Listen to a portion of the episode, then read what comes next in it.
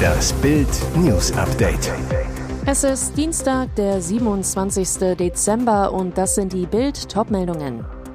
Experte Dr. Peter Höller zur Lawine in Österreich hätte die Unglückspiste gesperrt werden müssen.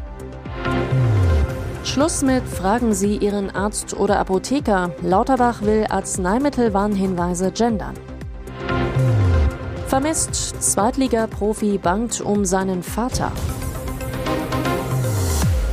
Es ist ein Weihnachtswunder. Nach einem Lawinenabgang im Skigebiet Lech-Zürs in Österreich am 25. Dezember sind alle Verschütteten gerettet worden. Doch wie konnte es so weit kommen, dass sich die Schneemassen lösten? Klar ist inzwischen, die Rettungskräfte hatten am Wochenende vor einer hohen Lawinengefahr in diesem Gebiet gewarnt und auf die Brüchigkeit der Schneedecke bei milderen Temperaturen hingewiesen. Die Lawine hatte sich unterhalb des 2700 Meter hohen Trittkopfes bei Lech gelöst. Zuvor war dieser als kritisch bekannte Bereich schon gesprengt worden, so der Sprecher der Einsatzleitung Hermann Fercher.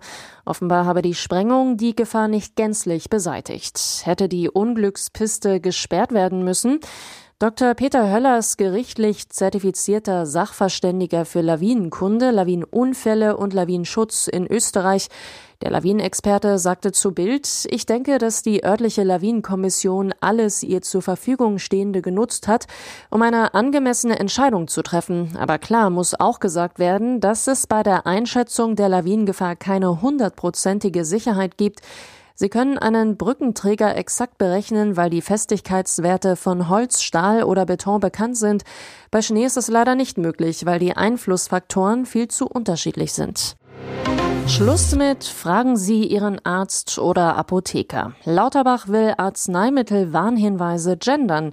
Jeder kennt diesen Satz aus der Medikamentenwerbung. Zu Risiken und Nebenwirkungen fragen Sie Ihren Arzt oder Apotheker. Doch damit ist es bald vorbei. Denn der gesetzlich vorgeschriebene Hinweis soll jetzt geschlechtergerecht formuliert werden. Die gesetzlich vorgeschriebene Formulierung passt nicht mehr in die Zeit, sagte Ärztepräsident Klaus Reinhardt dem Redaktionsnetzwerk Deutschland. Er betonte, die Hälfte der Ärzteschaft sei weiblich. Der Bundesgesundheitsminister findet's gut.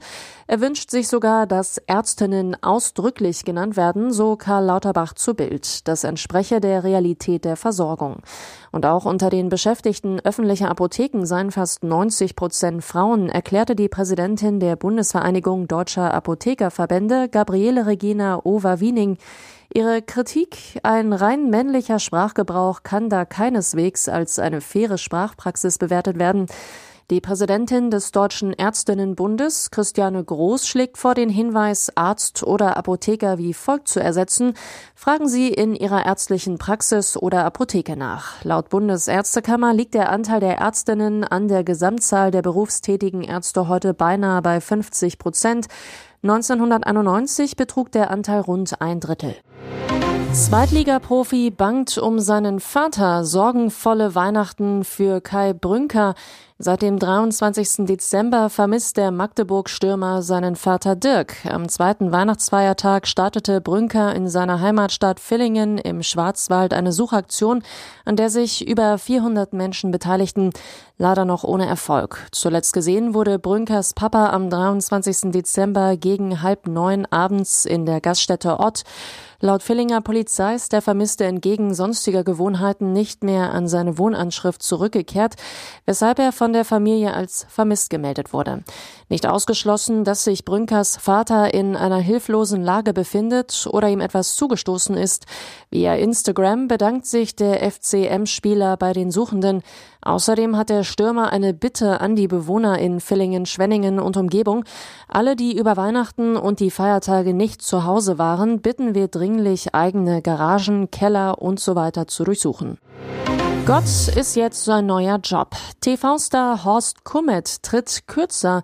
Seine Rolle als Apotheker Roland Bamberger in der BR-Serie Da Horm ist Da Horm wird in 2023 kleiner. Am 27. Dezember feierte Komet seinen 66. Geburtstag. Künftig möchte er mehr Zeit für sich, seine Familie und den lieben Gott haben. Bild hat den Schauspieler und seine Frau Eva zu Hause in ihrem Haus in Oberföhring besucht. Ich werde als Bamberger ab Sommer reduzieren. Das tut mir nach 16 Jahren gut. Ich möchte mehr Zeit haben für mich, meine Frau, die Kinder, den Hund und meine Kirchenarbeit, sagte Komet bei Tee und Kuchen. Alles, was er sei und habe, verdanke er Gott. Ohne Gott würde das Leben nichts bedeuten. Er ist unser aller Vater, wir sind Schwestern und Brüder. Kriege und Töten machen überhaupt keinen Sinn. Die Kirche sei für ihn schon als Kind ein geheiligter Raum gewesen, der mich behütet. Seit Beginn der Erfolgsserie 2007 ist der Schauspieler bei Dahorm ist Dahorm dabei. Seine Fans lieben den Franken, der in Forchheim geboren wurde und deshalb den Franken Bamberger schon sprachlich so überzeugend spielt. Und jetzt weitere wichtige Meldungen des Tages vom Bild Newsdesk. Nach Drosten-Aussage. Buschmann fordert Ende aller Corona-Maßnahmen. Ist das das Ende aller Corona-Maßnahmen? Im Tagesspiegel hatte Charité-Virologe und Regierungsberater Christian Drosten die Corona-Pandemie für beendet erklärt. Wir erleben in diesem Winter die erste endemische Welle mit SARS-CoV-2. Nach meiner Einschätzung ist damit die Pandemie vorbei, so Drosten. Bundesjustizminister Marco Buschmann reagierte umgehend und sprach sich für ein Ende aller Corona-Maßnahmen aus. Christian Drosten habe in der Pandemie zu den vorsichtigsten Wissenschaftlern gehört, schrieb Buschmann am Montag auf Twitter.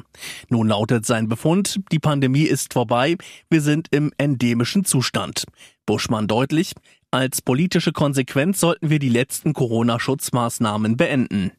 Aktuell handhaben die einzelnen Bundesländer die Corona-Maßnahmen, die in ihrer Hoheit liegen, völlig unterschiedlich.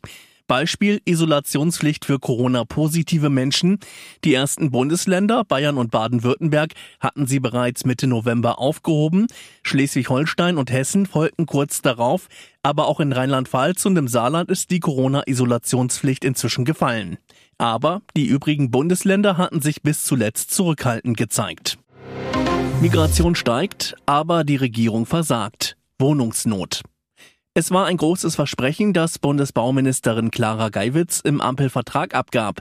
400.000 neue Wohnungen pro Jahr sollten gebaut werden. 2022 blieb die Regierung weiter hinter zurück. Das Institut der deutschen Wirtschaft schätzte im Sommer, dass nur 290.000 Wohnungen gebaut werden würden.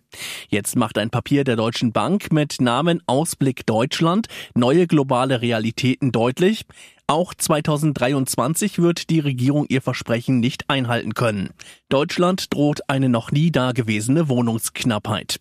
Die Angebotsknappheit werde womöglich größer als jemals zuvor, heißt es im Papier der Deutschen Bank, denn die Zahl der Einwohner könnte im Jahr 2030 rund 86 Millionen erreichen und der Neubau ist kräftig eingebrochen. Die Prognose, wir erwarten für das Jahr 2023 nur noch 246.000 fertiggestellte Wohnungen. Heißt, wir werden immer mehr Menschen, aber die Regierung schafft es nicht, ausreichend Wohnungen zu bauen. Wo sind die Juwelen aus dem grünen Gewölbe? Polizei findet Safe bei Klunkersuche in Kanal. Der spektakuläre Diamantenklau aus dem grünen Gewölbe. Liegt die restliche Beute unter Wasser versteckt? Seit dem 25. Dezember durchkämmen Polizeitaucher zwei Kanäle in Berlin. Der Verdacht, Mitglieder des Remo-Clans könnten hier Teile des sächsischen Staatsschatzes versenkt haben. Einige der 21 gestohlenen Schmuckstücke waren letzte Woche zurückgegeben worden, doch viele sind unvollständig, einige wertvolle Preziosen fehlen noch immer. Zudem weisen manche der gesicherten Juwelen nach Bildinformationen einen Wasserschaden auf. Vermuten die Ermittler deshalb ein Geheimversteck im Fluss? Die Polizei schweigt auf Anfrage, will möglicherweise einen Deal zwischen Remo-Clan und Justiz nicht gefährden. Denkbar ist, dass die Kriminellen im Geständnis das Versteck verrieten. Eine andere Möglichkeit, an den bereits zurückgegebenen Juwelen befanden sich Wasserrückstände, die sich dem Berliner Gewässer zuordnen lassen. Auch ein Kran kam gestern zum Einsatz und hob einen kleinen Panzerschrank aus dem Wasser, doch der Safe war leer. Laut einem Polizeisprecher wird in den nächsten Tagen weitergesucht. Einbrecher haben meinen kleinen Flitzer entweiht. Veronas Fiat ein Jahr nach Einbruch aufgetaucht. Es war der schlimmste Tag im Leben von Verona Poth. Heiligabend 2021 brachen fünf bisher unbekannte Männer in ihr Haus in Meerbusch bei Düsseldorf ein, räumten es leer und hinterließen ein Trümmerfeld. Die mutmaßlich osteuropäische Bande transportierte das Diebesgut auch im Fiat 500 Abarth der Magenta TV-Moderatorin ab. Jetzt ist das Auto wieder aufgetaucht. Nach Bildinfos fand die Polizei den Fiat nicht weit weg von der Villa am Waldrand, doch Poth möchte ihn nicht zurückhaben. Sie zu Bild, die Einwohner haben meinen geliebten Mini-Flitzer entweiht, als sie darin unseren Tresor abtransportierten. Die Werbeikone fährt nun einen silbernen Porsche. Der taugt nicht zum Tatfahrzeug, wobei ich mir das bei meinem Fiat 500 auch nie vorstellen konnte. Bis heute kämpft Pot mit der Versicherung um einen Teil der Schadenssumme. Ein Drittel des Geldes fehlt noch. Inzwischen kenne ich mich richtig gut aus, habe mehrere Ordner an Korrespondenz. Dabei werde sie von einem Anwalt unterstützt. Ich glaube, ich wäre inzwischen eine perfekte Versicherungsvertreterin. Für 2023 hat Pot zwei große Wünsche, dass meine Familie gesund bleibt und ich so etwas Schlimmes nie wieder erleben muss.